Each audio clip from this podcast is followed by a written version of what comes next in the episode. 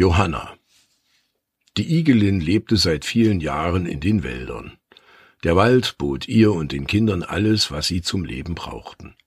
Schon Johannas Großmutter lebte in dem Wald, in dem Johanna die Igelkinder geboren hatte. Im Sommer hatten sie frisches Wasser aus den kleinen Bächen, die durch die Aue flossen, Früchte, die von den Bäumen fielen, genug kleine Insekten und frisches Gras für den Bau. Jonathan, der Igelpapa, besorgte von Zeit zu Zeit aus den Abfällen der Dorfbewohner Essen für die kleine Igel-Community. Er hatte von Johanna gelernt, wie man es nach Hause und in den kleinen Igelbau trägt. Johanna hatte ihm gezeigt, wie sie sich zur Seite rollt und die Frucht auf ihre Stacheln spießt, um sie dann in aller Ruhe nach Hause zu bringen. Johanna liebte es tagsüber in der Sonne zu liegen. Um sie herum frisches Gras, wohlriechende Blätter und Moos an den Seiten der Bäume. Dort wuchsen auch kleine Pilze, von denen sie hin und wieder naschte und danach bunte Igelträume träumte. Sie liebte ihr Leben in dieser kleinen Freiheit am Waldrand.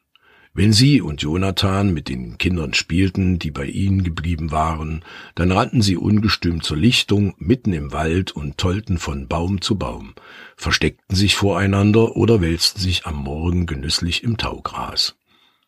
Die Sonne spiegelte sich in den kleinen Tautropfen an Gräsern, Büschen und Blättern und machte ihre Leben bunt und warm. Doch wie alle anderen Waldbewohnerinnen hatte Johanna auch bemerkt, dass die Wärme zunahm, aber die Sonne über die Jahre dunkler geworden war. Die Tage auf den Lichtungen wurden seltener. Johanna hatte schon viele Tiere zusammengerufen und gemeinsam wollten sie herausfinden, was mit der Sonne geschehen war. Johanna sagte immer, es ist, wie es ist. Und trotz der Sorge um die Sonne war sie die lustigste Waldbewohnerin und verstand es den anderen Tieren Mut zu machen. Wer im Wald Sorgen hatte, kam zu ihr. Sie kochte einen warmen Tee, manchmal eine heiße Suppe und hörte einfach zu. Einmal nickte sie und ein anderes Mal brachte sie ein großes Taschentuch für die Tränen. Am nächsten Tag war dann alles wieder gut, und das bunte Leben im Dorf ging seinen gewohnten Gang. Doch bald würde Johanna sich mit Jonathan und den Igelkindern auf die Reise begeben, um die komische Sache mit dem Sonnenlicht herauszufinden. Was wird die kleine Igelfamilie wohl erwarten?